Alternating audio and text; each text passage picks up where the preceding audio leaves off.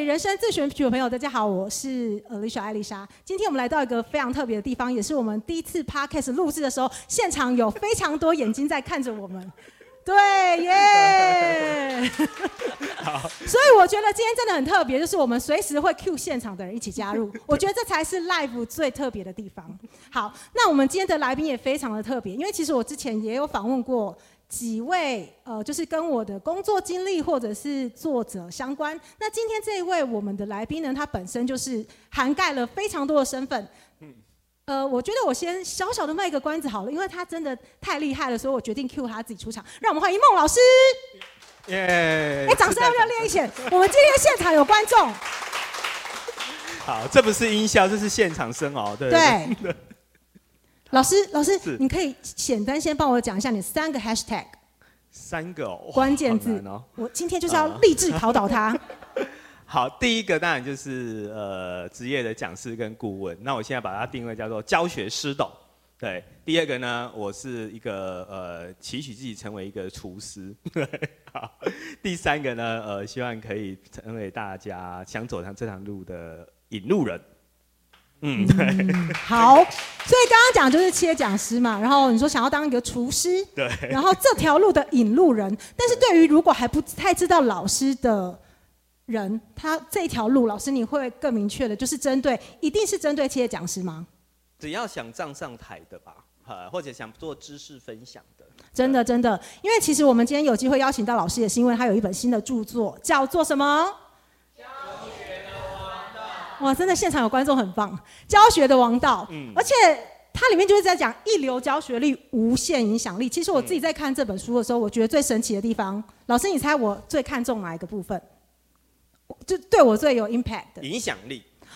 那你猜对了，没错没错，因为我觉得很多的东西回到起心动念，我感受到就是老师希望帮助别人成为他们的推手的这个部分。嗯。我觉得这是最难能可贵的，因为你知道吗？很多东西你自己知道是一件事哦，你能够讲到让别人知道又是第二件事。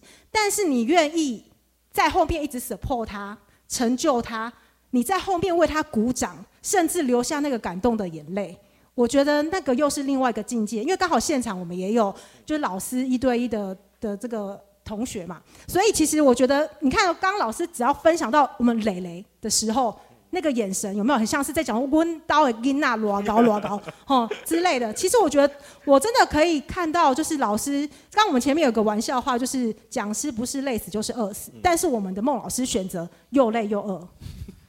对，老师你可不可以真的简单跟我们分享一下，你之所以这样子，是你从小就这样吗？嗯，没有。哦，我从小，因为我们家是也算农家吧，我住云林，然后我们家是，我们家有田呢，我们家有田，我们家有一甲地。对对，然后我们家也就卖家具这样子，对，然后从小经济还可以的，但没有很好这样，对，嘿，然后呃，农家子弟有一个问题就是，例如说我有一年我印象非常深刻，我们爸我爸种了很多的高丽菜这样子，然后高丽菜就价格崩盘这样子，对，嘿，然后就没有人要采收这样，因为因为采收不付成本，然后就开放给大家，然后那时候我跟我哥就就觉得，哎，我们为什么这么辛苦种我们，因为我们都要去帮忙除草，然后弄农药这样子，然后就觉得说。那那这样做做农夫好辛苦哦，就是看天吃饭这样对，然后就觉得说，哎不对，我们应该有一个东西是可以长久的哈，就是呃不会受到那个天气的影响啊等等等这样子，对对对。那那后来因为我爸是开家具店，他是做那个他以前在鹿港，那鹿港有没有就做那个新豆那一种，对，所以我爸有那个手艺，对对对。那我那时候小时候就有一个很很给我一个很重要的观念，就是说，如果你有一技之长。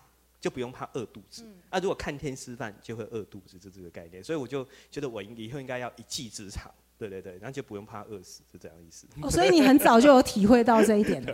对对对，当农家子弟的时候。哦，那请问你家是有很多兄弟姐妹吗？没有，就哥哥姐姐，哦，最小三个。哦，你是第三个？对对对，跟我一样。啊，这 有什么好处？有了，大家会比较疼爱你。嗯、呃，好像也是哦。就是那会不会相对来讲比较有机会做自己想要做的事情？有，对，真的有。这跟就跟我后来呃走上这一行，意外走上这样有关系。嗯嗯，对。可是其实也还蛮好奇的，因为大家知道的都是现在的孟老师，哦、但是所谓的孟老师前传，应该鲜少有人知道。对，所以孟老师，你可以跟我们分享一下，其实你在还没有，譬如说你当时求学的时候，或者是你有什么小时候的梦想吗？呃，好我我我呼应你刚刚那一题哈，你知道乡下地方都希望小孩哈，男生以后做什么，女生以后做什么，你知道吗？对，那男生就是哎，如果当然考得上医生就是医生啊，不然就是当老师啊，女生呢？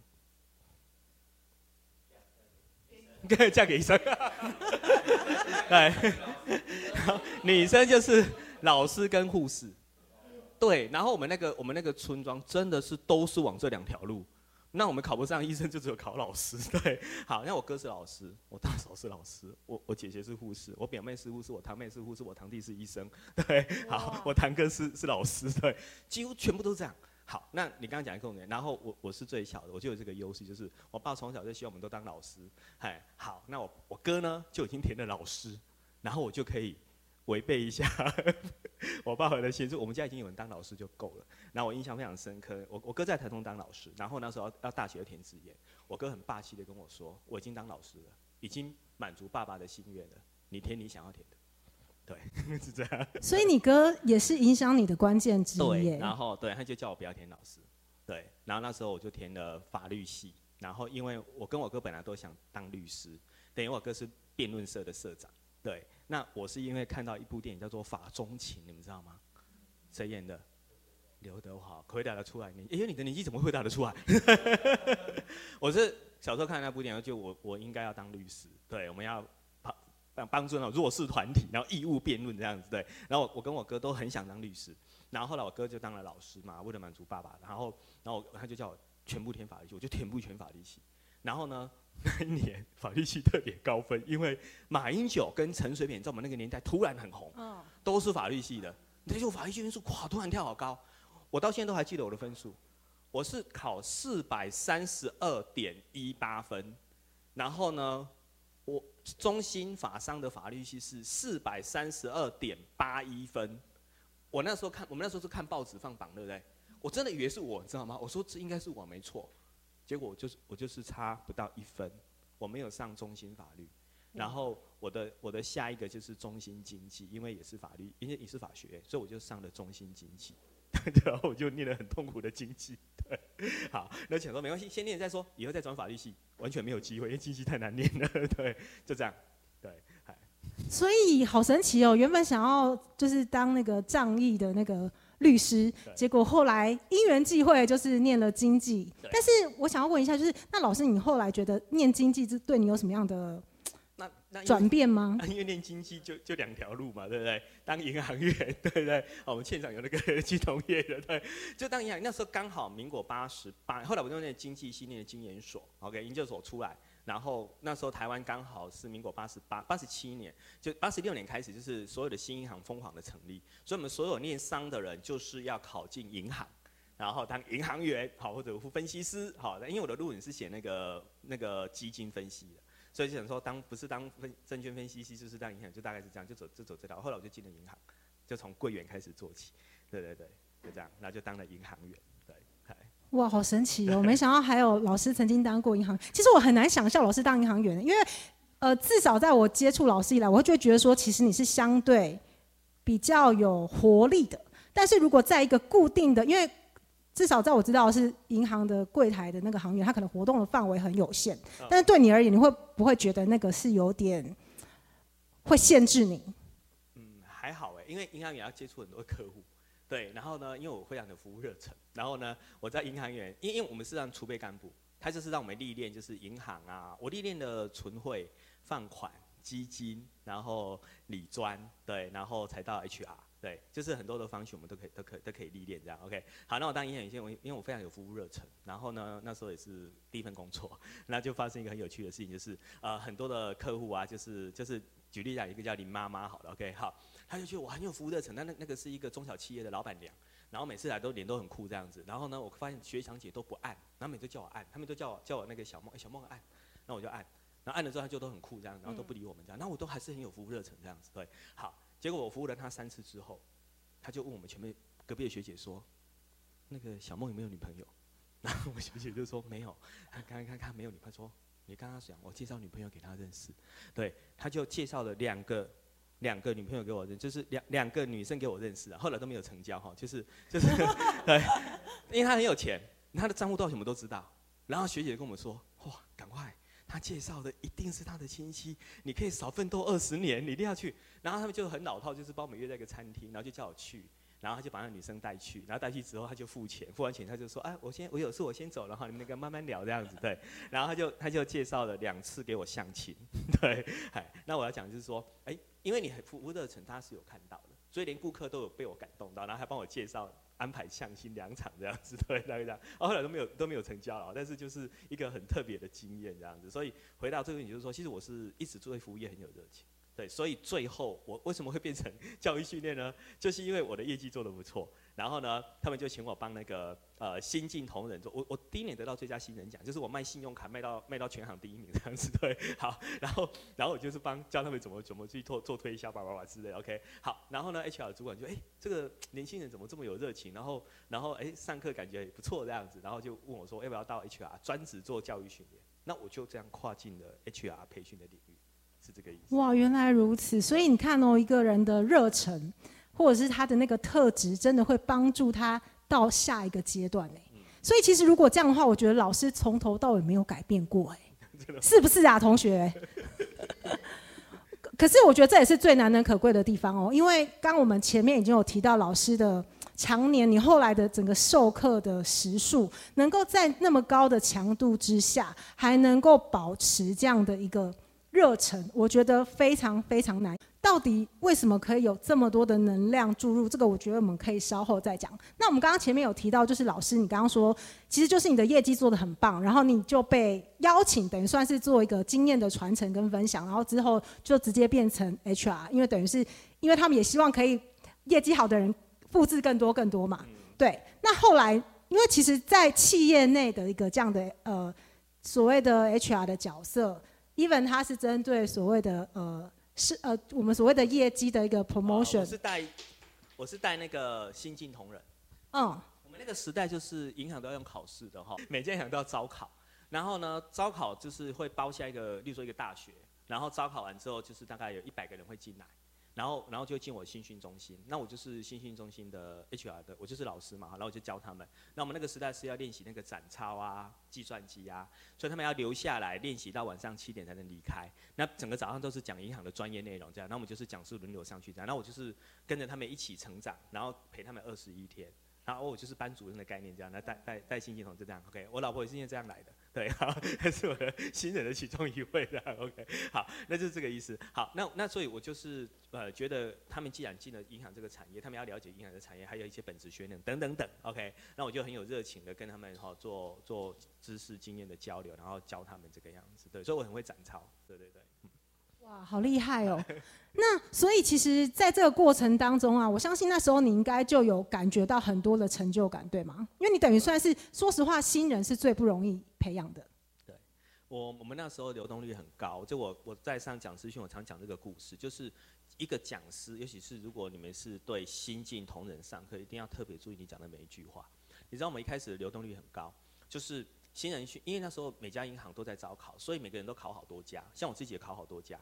所以你你你进来之后啊，然后受训完下单位，可能三个月后你又跳槽了，因为你又考上别家。所以每家新银行的流动率都非常的高。那我们就说哇，我们投资这么多心血在你身上，那结果哎下单位就走了，那这样对银行来讲是是很很就是很浪费的投资嘛哈。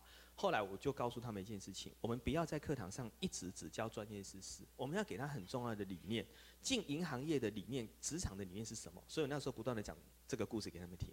我说哈，游泳要游得快，游得快要先把游泳知识练好。举例来讲，蛙式先把蛙式练好，自由式先把自由式练好，你才能越游越快。但是哈，不要急着换游泳池，换游泳池不会游得比较快。对，好，每家银行大同小异。不要换游泳池，在一家银行既然好不容易考进来了，就把你的技能，不管存汇、外汇、放款，先学好本职学能，你再去换到下一个游泳池，你的专业才会受到肯定。你就不用从新进同仁开始，你可以用经验行员开始录取啊，然后那个视野、那个专业就不一样。这些话他们听进去，你知道吗？后来的梯次哦，流动率就少很多，就这个概念。对，所以有一些新人训练讲的是非常的重要。真的。我觉得这一段真的很很值得大家借鉴，而且大家有学到一个很重要的一个手法嘛。那时候他等于在埋一个 hint 给这个这一群新人。对。你直接种入一个思想的种子在他们的心中。对对对，我想想，教育不是填满一桶水，而是点燃一把火。对，真的 真的很重要。对，那所以其实那后来为什么又有机会到就是成为一个讲师？OK，好。呃，一开始在金融业嘛，哈，然后因为我就在做 HR，然后我就开始做培训嘛，哈，然后我就请了很多外聘老师嘛，哈，就像就像我们这种广告公司的，呃，那我就想说，哇，这些老师也太强了吧，对，哎，然后课都上的很好，然后就觉得说，哎，那怎么样可以成为职业讲师啊？对，然后后来就我就办了一个全全行的一个一个很多的很多的教育训练，就是就是我就是就是全行教育训练，就是我办的这样，OK 哈。然后呢，中间有一个叫做动力营，就也类似像 team building 这个课程，OK。好，然后呢，因为我自己也也也蛮喜欢上课的嘛，那也知道我在内部，我就是内部讲师嘛，哈。然后呢，老师就说啊，不然前面你带好了。所以后来前面那一段哈，暖场啊，好，形成小组啊，好，那个老师就就叫叫我去带。好，然后我就学了很多的一个运课的技巧啊，等等。哎，越带之后发现，哎。自己带的也很好啊，那想说，哎、欸，那这条路应该是可以走。那这个、这个、这个，我可能要再往前推一点哈。为为什么我会觉得会讲想站在台上发挥影响力？是因为我大学是有重考过的。嗯。我大学呢，呃，我第一年没有考好，呃，应该说第一年我可以填上我要的学校，也可以填上那时候所谓的师范学院，对，那时候都填得到。但是因为我哥叫我不要当老师，好，然后然后然后我哥跟跟我说，你就重考，因为重考会带你给人生很大的改变，所以。我那年成绩也不差，但是我们就是毅然决然要重考。好，所以我就去了南阳街。我在南阳街过了一年，那一年是我觉得人生以以在上班之前，以以怎么形容，在上面我觉得最丰盛的一年。我非常的鼓励人家重考，你知道吗？对，就是就是我过了南阳街，我真的非常鼓励人家重考，因为你知道重考的补习班的老师是什么老师吗？就是都是名师，那个历史啊、地理呀、啊、国文啊、数学那个每堂课都上，那你觉得哇？怎么可以上得这么好？怎么可以连连那个很枯燥的内容都可以讲得非常的有趣，然后而且你就很快记起来。我都但到现在都还记得那些老师的样子。好，一个长得像刘德华教历史的，一个一个一个教一个教地理，我到现在都还记得他们的样子。这两个是对我影响最大。我那时候的的的心愿就是要打上，一开始要考上台大地理系跟历史系。对，好，因为这两个上的实在太好了。对，好，所以。那时候我会觉得说，如果你在上课可以这样子把这么无聊的东西让底下的人印象深刻，我觉得第一个很棒，对他们影响。但是最担心还不是这个，这两个老师讲了非常多生命的故事，嗯，这对我影响非常，我都还记得那个故事。对，我会觉得说，哇，原来除了专业以外，那个对人生的影响是那么大，所以这个一直在我的脑海里面。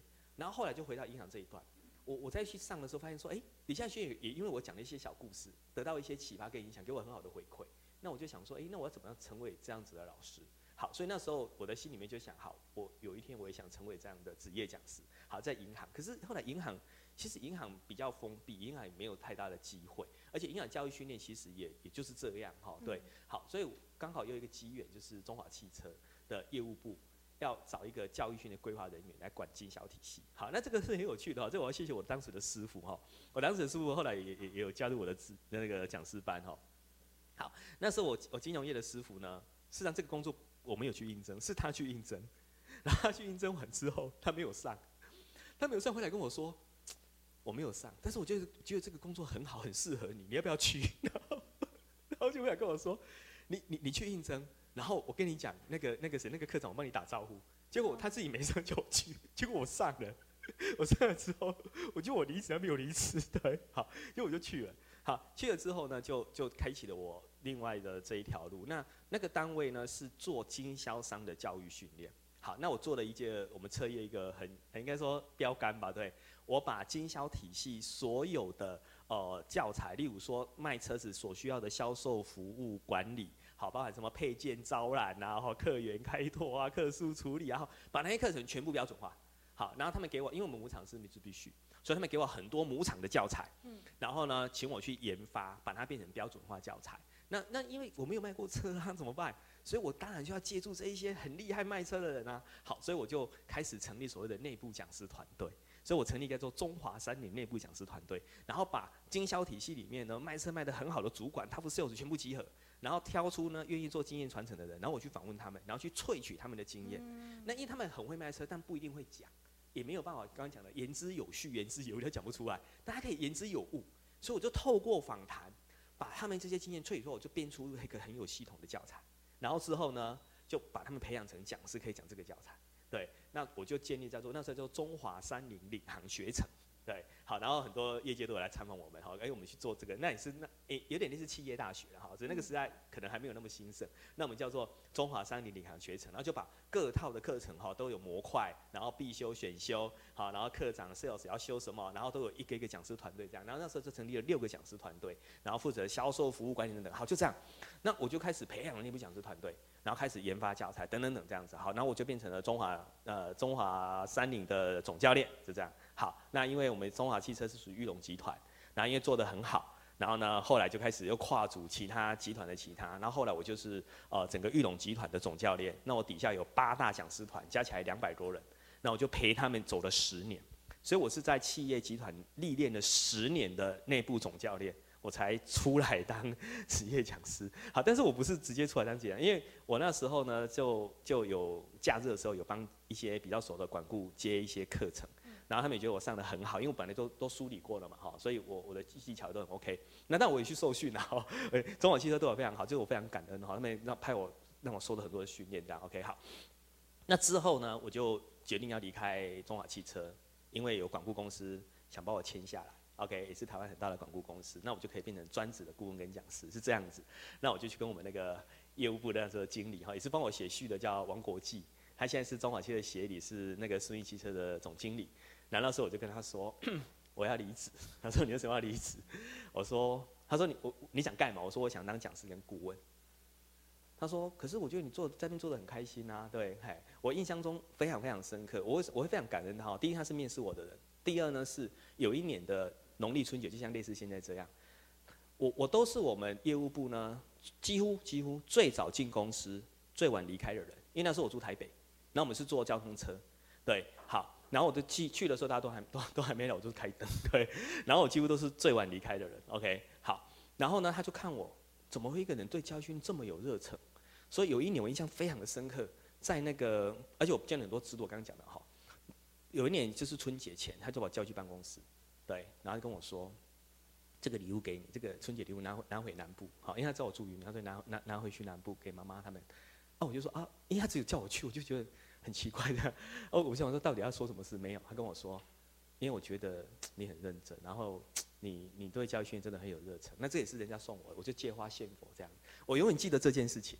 对，好。那后来跟他说我要离职，他非常非常的压抑，他觉得我做的这么开心，而且我我又这么有热忱做教育训练，为为什么我要走这样？我就说我想当职业讲师，对，因为我我也不想当业务部经理，因为我说我们这个部门最后就是你这个位置嘛，对不对？啊你你我看你这个太辛苦了，对，好，我我觉得我不想做这个位置，对，我想当职业讲师。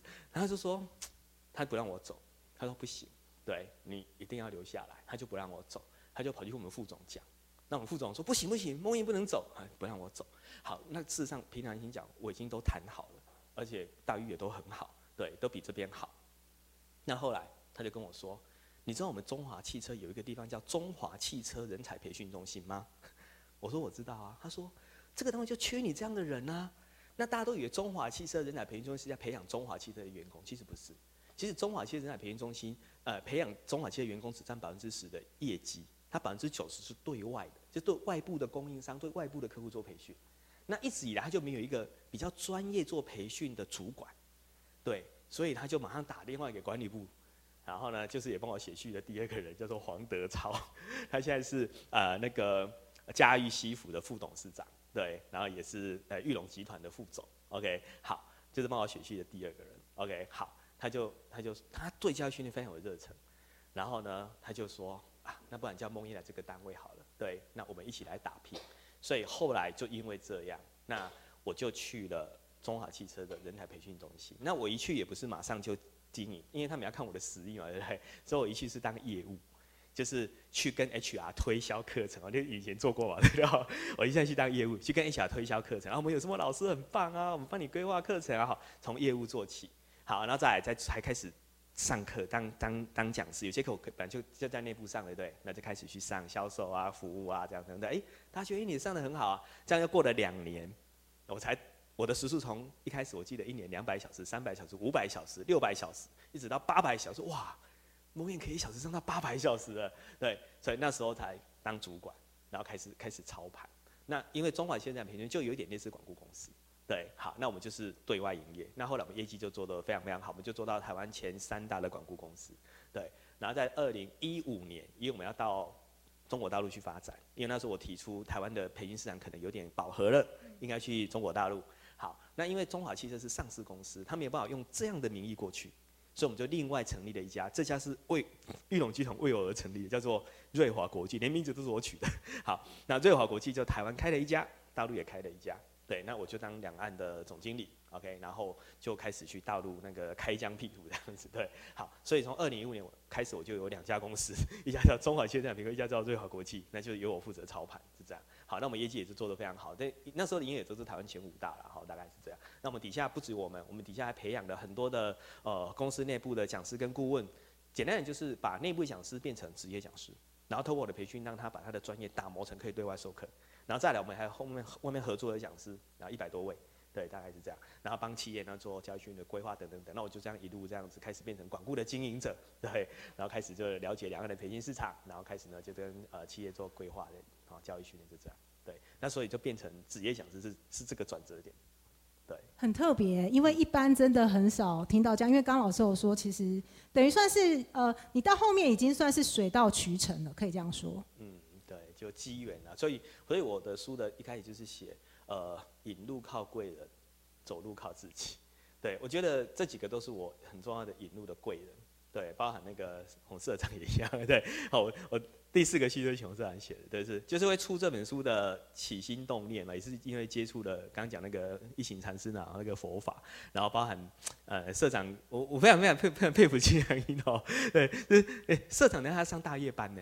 对，好，所以就是说那种对教育训练无私的奉献，对，然后希望可以影响到更多人，包好的东西。但那我就觉得说，哎，这件事情应该可以是是是值得做的，很很棒的职业是这个样子。对，好，所以我我会觉得这这这些贵人就是引了我这个路，那我自己要很认真啊，走路还是要靠自己。所以我觉得我比一般人幸运一点，对，哎啊，但是就是要很努力，对，哎，嗯嗯。所以其实我发现老师没有停止不断的行动。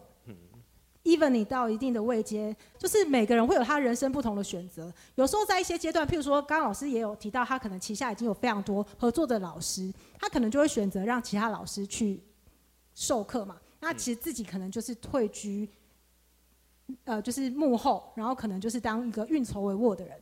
但老师还是选择站出来，而且你不是只有做企业端的授课，然后你还愿意培育所谓的一般的人。然后让他们有机会成为企业讲师，我觉得这又是很难能可贵的。对，这这一段是因为我觉得很多人是没有舞台。嗯。那因为市面上在培养职业讲师，他们就是上完课，然后缴完学费，大概就你自己去很努力自己去去经营自己。可是因为我们在这个市场，我们知道说，其实这个市场很多的需求，我我们很知道企业需要什么课，可是我们手上的老师。可能哎、他的他也没那么多时数可以给我们，或者是我们觉得这个老师可能也不太适合，可是我们就就必须，我们跟经纪公司一样，我们必须发掘挖掘新秀嘛。那那很多人想走进这一行，又不知道怎么走，然后再来是主要是没有舞台。那我们广告公司的优点就是有资源有舞台，对，所以我就是那时候我每年都要面试大概至少三十位想进我们这一行的人，对。那我只要面试之后觉得哎、这个人真的初心热情很棒，然后专业也真的值得去分享，我就我就会说好。那我来培养你，好，我给你舞台，然后我就会给他们机会，对，然后我就会帮他们修正，然后让他们这个东西可以可以可以被市场肯定，然后他们也可以养活自己，然后之后慢慢有影响力这样。所以那时候想说，诶，那我们也需要讲师嘛，对，那大家就互相，所以我就培养了就是想走我们这一行的人，然后我们就成立了职业讲师班，对。那我内部也是一样，我们内部我觉得中国企业有一个很棒的电影，就是说很多的资深的员工，他事实上往上已经没有地方再升了。对，那他在内部就好像等退休这样，可是他专业很棒啊，二三十年的经验很棒啊，那就是少了一个舞台。那我里面有一个顾问就很经典，他本来已经要退休，他这个没有舞台，然后也也上面也升不去，他去养土鸡，对，然后然后什么这么好的机会什么养土鸡？对，好，后来就有人有人把他介绍给我说。那你培养他嘛，让他变成顾问，我就真的培养他，他变成我们的红牌顾问，对。然后他现在也离开，而且自己开一家广告公司，也做得非常好哈，对。因为那个底蕴很好，实务经验很强，就是少了一个人帮他打磨，对。那我就发现说，当这些很有不敢在职场上五年、十年、二十年的很有经验的人，他其实这些东西可以真的做得很好，只是少了一个舞台，少一个人帮他打磨。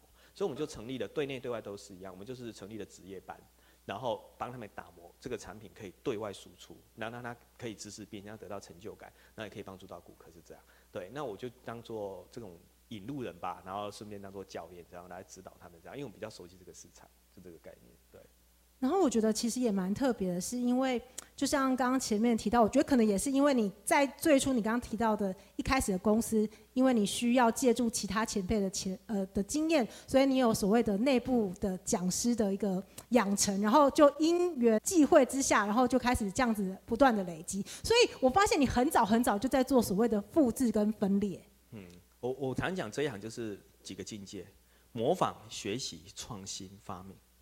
模仿就是说，像你不会教，那你去看这个很厉害老师怎么教，用什么运课手法，你就学他嘛，就叫模仿嘛，哈。第一阶段，可是模仿哈，你还是像乌鸦一样，你要进入第二件叫做学习，什么学习？你要拆解他为什么这时候讲这个瞎话，还有这时候做这个做这个教学设计，像为什么这时候在做讨论，这叫做学习背后的技巧，就是把这个树哈拆解出背后的道，这叫学习。学习会之后，你就可以排列组合变成自己的东西。模仿、学习、创新，你就可以排列组合，千变万化。最后叫发明或者叫升华成自己的东西。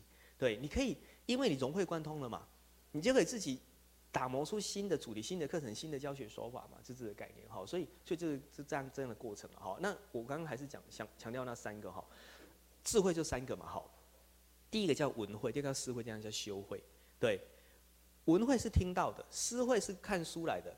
OK，自己思考过的，但是修会是自己做过的。那我的历程就是，我从内部讲师做起，我又带了那么多内部讲师团队，我们课堂上遇到所有问题，我们都自己亲身去体验过，都想过方法去解决。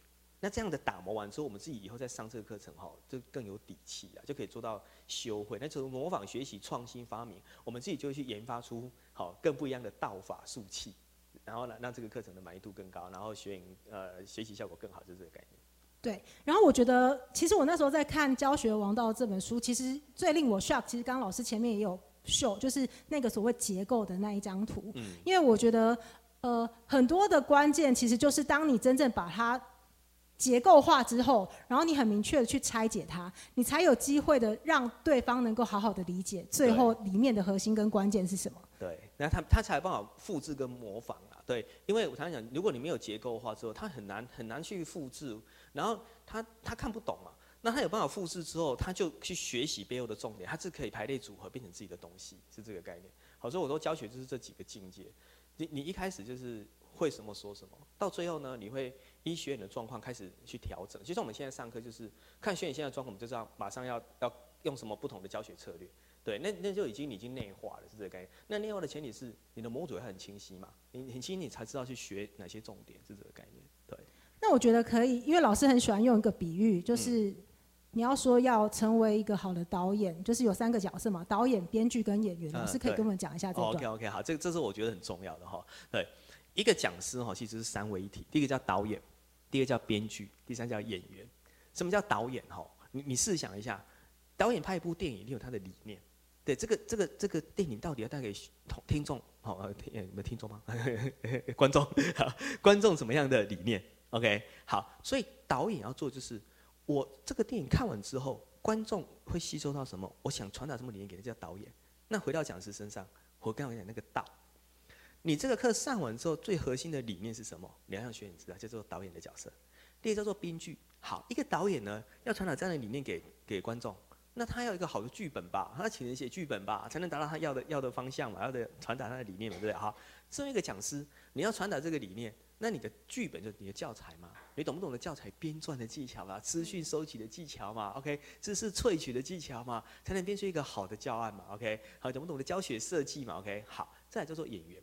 一个导演有一个好的剧本，要找对的演员吧？对，好，这样各位复读青年对不对？好，对，好，吴康仁，哎、演得非常好，对，哎、就是演员找对了，剧本才会加分嘛，大家才能更感动嘛。OK，好。那当讲师一样啊，我给你一个好的剧本，就像很多的公司有所谓的标准教材。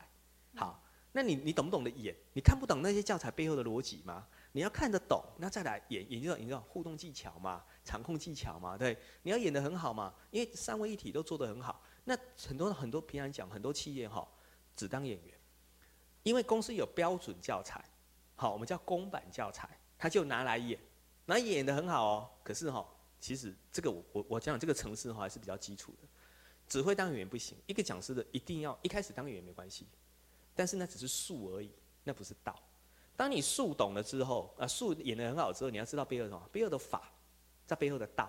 OK，所以一个讲师的成长是这样：公版教材给你，你可能会上，可是你会知其然不知其所以然。你要自己有办法去编写教材，那是第二个境界。我刚刚讲的言之有情跟言之有趣，你的案例跟你的故事是无可取代的。再来，那个教材的架构你看得懂吗？OK，好，你要有办法去看出教材。再来，再回到道，那个导演的角色，对你这个，你你你你。授课技巧很好，没错。但是你知道那个背后要传达重要的理念是什么吗？那叫导演的角色，这才是一个讲师三位一体都要会，而不能只当演员。对，很多企业的讲师就是公版教材，然后就开始看图说故事，然后呢望文生义。可是像他背后真正的道，他可能不不清楚，是这个意思。真的，而且我觉得，特别是因为老师就是特别都是针对企业端授课嘛。嗯。那对于企业来讲，他让他的员工上课。他也有背后的目的，他一定是希望他的员工能力可以成长。因为对于企业而言，那个不是像学校的教育一样是一个类似像义务，它是一个投资，所以他对于所谓的学习也会有一定的成效。那所以我想要请问老师有没有，呃，我觉得也可以跟大家分享，因为。很多人呢、啊，他可能就是在上课、上课、上课。可是我记得老师在书里面也有提到，如果你真的要跟企业去建立一个长期的关系，以及培养你自己的无可取代的竞争力，其实你除了所谓的授课之外，你还要根据你这个服务的这个企业，你要有机会变成长期执行的顾问案。嗯，对，对这这一段我觉得可以分享一下。这个这个也是呃，业界老师比较少分享。那事情我们经营管顾公司哈，我们看过很多老师起起落落。就刚刚讲的呃，饿死跟累死。OK，好，饿死是为什么？它没有特色，所以它很容易被取代。OK，好，累死是因为它的选择太少。好，它如果选，它如果有竞争力，它自然也不会饿死。他他他可以，它可以不会累死，它可以它可以有选择。OK，好，但你选择太少，那你就会饿死。好，那我书里面有教你怎么不要不要怎么饿死，怎么怎么累死。哈，那因为讲师哈，如果你只是上课，就很容易陷入这样子的，我们叫这这叫什么老鼠老鼠循环、老鼠坡道。好，就是就是这个这这个坡道会一直在那边转。OK，好，好，呃，所以我想讲的是，讲师一定要成长。好，我里面有写到的就是，讲师一开始呢叫做呃，我讲的叫演讲。举例来讲。可能福伦社请你去演讲三十分钟一小时，那叫演讲，那是第一个境界。好，我常呃很多老师，好新老新新老师，然后来来跟我面试的时候，我就问他说，哎、欸，这个主题可以讲几小时？他说一小时，哦三小时。我说可以讲一天吗？哦不行哦，一天太挑战了。对，这个境界就是到演讲而已，这是最基础的。你的课程一定要帮我做到什么培训？什么叫培训？课程可以上一天到三天。所以一天到三天跟三小时就不一样了哦，你的内容的含金量就要够高了哦，你就要懂得教学设计了哦，可以达到训练成效。所以不可能这样坐着听一天哦，你一定要有教学设计的哦，你要懂得教学方法，这叫做培训。再往上叫什么？在呃演讲培训，再往上叫什么？叫做教练。教练，教练就是你有办法一对一更深入的针对这个专业给他指导。OK，让他落实以后，他遇到什么问题，他可以他可以请教你，有办法帮他解惑，就叫做教练。再往上讲叫做顾问。什么叫顾问？顾问就是一个专案给你，你有办法帮企业呢解决这个问题。举例来讲，我我那时候我我在中华汽车人家品牌跟中华国际，我们很棒的就是我们有很多顾问的历练。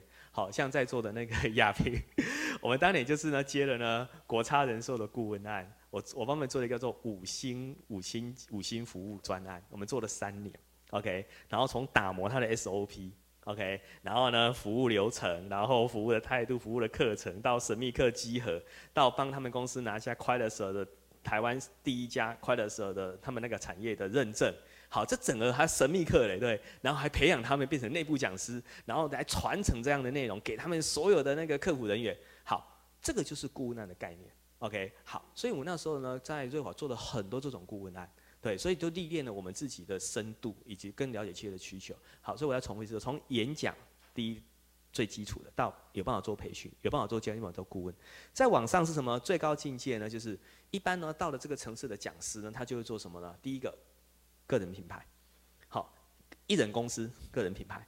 第二个呢，就会开始变成广告公司，就开始。对，找人来开管顾公司，OK，然后呢，开始配置讲师到各大企业，就回到我原来的那个路径。对，好，那我的路径刚好跟他们相反。对，我是先做管顾公司，对，先配置老师，先了解企业需求。对，那所以我的我的我的视野跟我的面向跟他们比较不一样，就是一般的职业讲师，他可能只是一个讲师去企业上课，他比较不了解这整个呃那个呃培训市场的生态，包含企业的需求。那因为我一开始是经营广告公司，所以我就很清楚知道企业培训需求，那我就会认识非常非常的职业讲师。那我知道每个讲师的程度到哪里，那我又是做教学教练的，对，所以我的路径就是从。上面我往上面往下，因为我一开始就研究的比较深，对，好，所以底下的演讲培训都对我都比较简单，因为我都做教练跟顾问的，对，好，那最后我像我现在路径，我现在这有因为其实我都走过了，所以我现在给自己一个往上就是第一个，对，最后的路径就是师董，我叫做私人董事，就是说我希望什么叫什么叫师董啊？师董就结合了三个东西，第一个叫导师，嗯，第二个叫教练，第三个叫顾问，你可以当导师，你可以指导他们，你也可以当顾问，你也可以当教练。OK，好，就是这三个合在一起叫做师董。OK，所以我现在给自己定就是师董，就是我可以呢很深度的一对一指导你，我可以帮你做顾问，我可以帮你做职涯破化。OK，那那这个是把我的经验呢透过这样去做传承，然后帮你打磨这样。所以我现在给自己的定就是师董。那我也没有开广告公司，因为我已经都走过这些路，我就没有很想再走回头路这样子。那我是想说，如果一般的讲师哈，呃，你的职涯要走得比较久。然后呢，你的能力要不断的提升，你就是往往这几个方向，不能只有演讲。很多老师只会演讲三小时，你第一个你的量不会大，第二个你没办法养活自己，再的深度不够。那你至少做到培训，那培训做到最后就会累死。所以之后你要要升晋升到教练，有办法做 coach，然后再来就进入到这样接顾问案，到最后呢，你可能可以靠个人品牌，就很多的很多的粉嘛，好像现在最流行是订阅制嘛，哈，或者出一档线上课程嘛，有没有？就可以当你的知识变现之类的，然后大概是这样。其实我也，因为我们今天刚刚前面有提到，我们现场是有很多老师的，不管是曾经的学生或是他的铁粉，所以其实我也想要借由这个机会，也让他们可以有一些呃，来发表一下曾经上过老师的课，或者是对他们的生命有什么样的改变。好，嗯，那就先从，怎么了？没有，就是可以分享一下，就是因为其实前面稍微有聊过嘛，你就说大概两年前有上过老师的课。那因为说实话，我相信你一定是一个爱学习的人。但是学习学习，我们说最重要就是当你看到这个人，他从上完课到课后，他到底行为，不管是行为改变，或是心态，或者是说后来他成为另外的，你成你你有可能成为别人的光，对不对？所以我想要知道的是，你当时上完孟老师的课之后，或者是你当下有什么样的感动？我才我相信那才会造就你后续的所有的一切。好，其实当初在认识孟老师之前，我们本身就是在一个社团而已，就是对外演说。那也是因为一个演说的过程当中，突然发现自己可能有一些东西可以跟别人分享。那有一个机缘上上了舞台，那上了舞台的发现，其实我们的演讲可能只影响自己，不会影响到其他人，因为我想我只讲我想讲。后来才发现，原来要讲别人想要的，那也透过了这样整个的结构去改变之后，虽然现在还没办法到所谓的培训啊，或者是到顾问去，可是至少我们至少可以摸到人家想要的，那么不断的在做修正。那所以为什么会成为铁粉？为什么会持续的追踪？就是因为持续的还在进步当中。那还是必须有明灯，然后光明灯有点人才会成长这样子。好，谢谢。好哦，需要持续的。我呼应那个黄家强，我常讲就是老师有三个等级，第一个叫名嘴啊，就很会讲哈，这业界很多这种老师。第一个叫名师哈，就是我们看，因为我们自己经营广告，看看过他都很多大牌老师，就是台上台下是两样人哈，对，真的是这样，就有很多的鬼故事可以讲哈，对啊，这叫名师。好，第三个呢才是我想要的境界，就是名师，光明的明，对。我我我都希望他你们成为名师，而不是有名的老师，是是光明的名师，对，这才是真的照亮别人，对，真的是这样，对。这是一个境界。那我想要邀请亚萍，因为刚刚老师有特别提到你们的那个顾问案，感觉上他也是对你们整个企业是从 basis 整个大很大的一个翻转，对吗？对，就是被老师教过了以后，我们整个呃，就是不管是呃那个工商服务大评鉴啊，或者是。远见杂志，对，远见杂志还有各各项，我们国国差人寿都是一直拿到金 金质奖、金牌奖，就是第一名。那一呃，就是像老师讲的，那时候就就是帮我们培训那个课程，就是为我们量身设计啊，全公司的人就柜台服务整个就是很精进，就是嗯呃，我会一直跟着老师，就是觉得老师真的是很一个很有料的老师啊，就是从他身上，当然我也不是讲师，我只是一个小主管，可是你就是会需要去学习到他的一些呃看法，然后让自己去内化成为我，我自己也要我的我的团队。呃，整个高雄地区一百多个人，你就想说自己要有点东西，你才能跟人家分享，然后人家才懂得我我们在要求他什么，懂得讲什么这样。谢谢。对，他是很优秀的、很有热情的内部讲师。对对，而且很客气哎。对。好啊，那你要不要说一下呢？好，呃，我我觉得就像以刚刚，其实我我觉得刚刚老师讲的时候，让我又。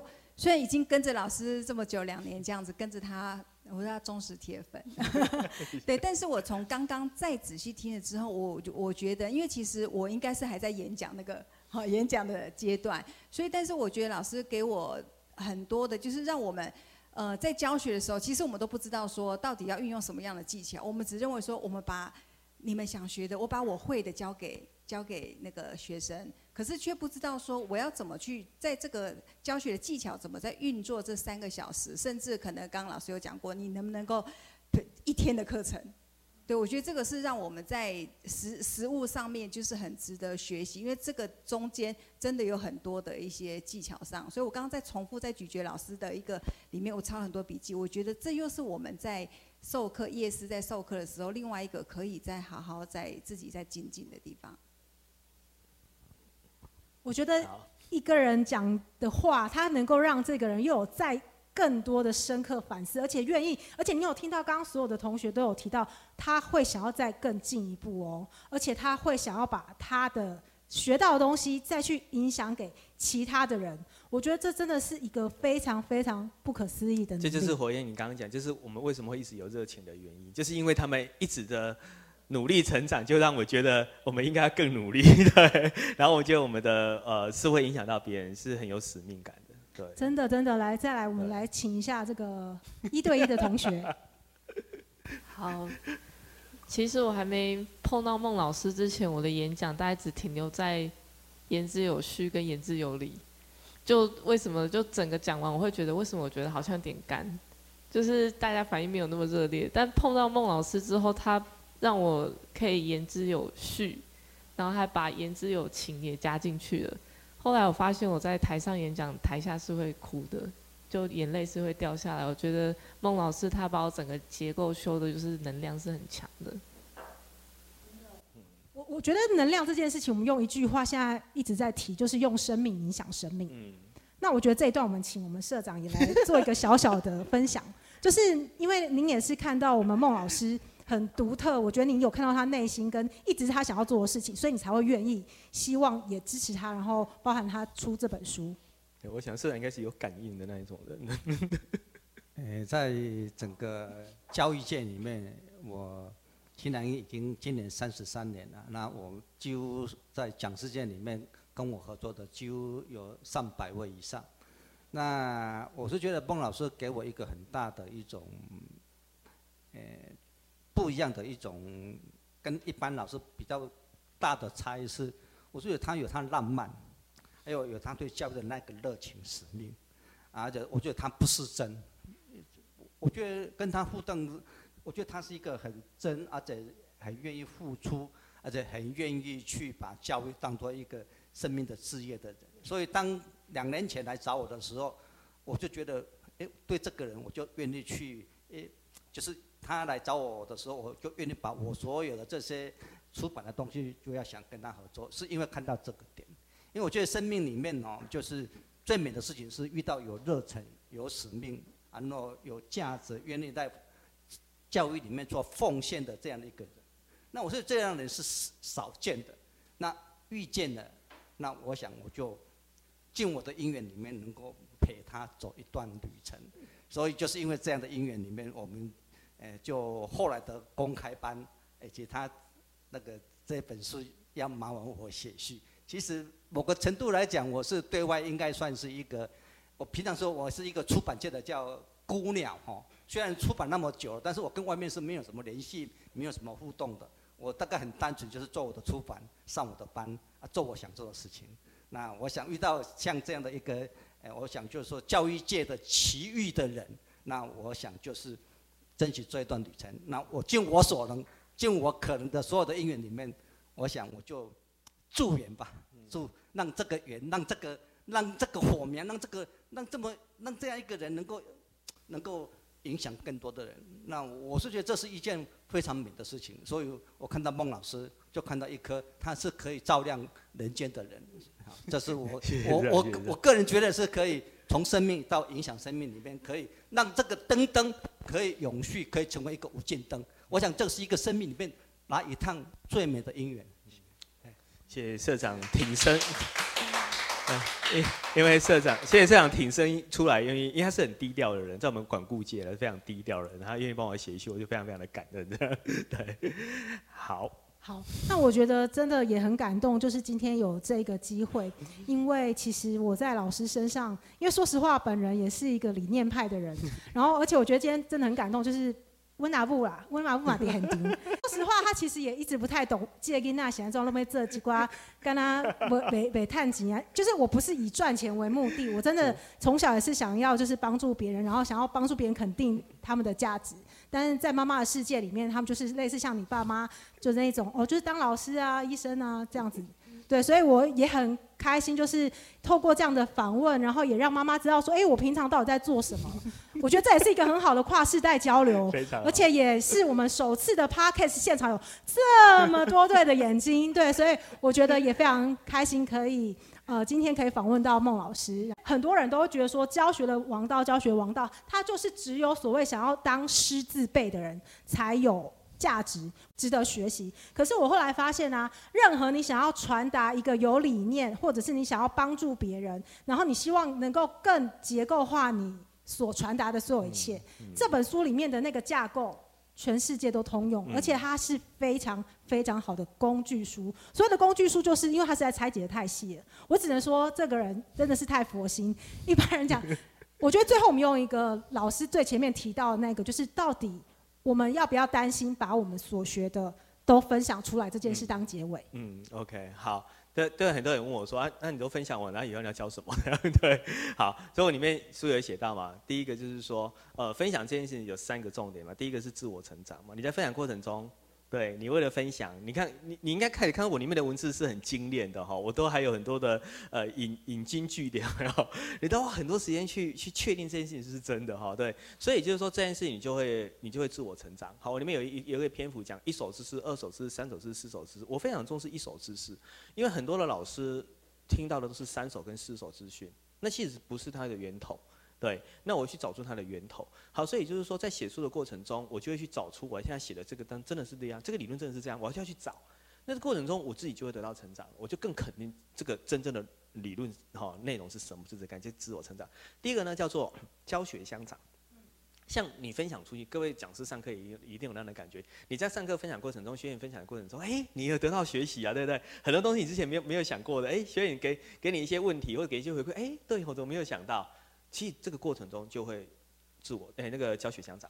第三叫利人利己。你知道我出了这本书之后，很多的机缘就来了，你知道吗？很多人看了我的第一章，就就如同刚刚讲的说，其实他不是只为了有，识之辈的人，他看了第一章就是说，哇，原来知识分享是要用这个角度。因为知识分享对人生对别人都是很有意义的，然后就有很多的机缘来找我合作，对，然后很多我都不认识的，对，然后就私讯我或者来拜访我这样，这真的因为这样我又交了很多的朋友，多了很多的机会哈，所以所以其实我讲说，你愿意分享去，最后感觉好像是利人，其实最后还是宇宙还是会会给你一些福报的哈，是这个意思。再来哈，我想讲现在没有什么资讯哈，网络上查不到的，GPT 出来之后有什么东西查不到的？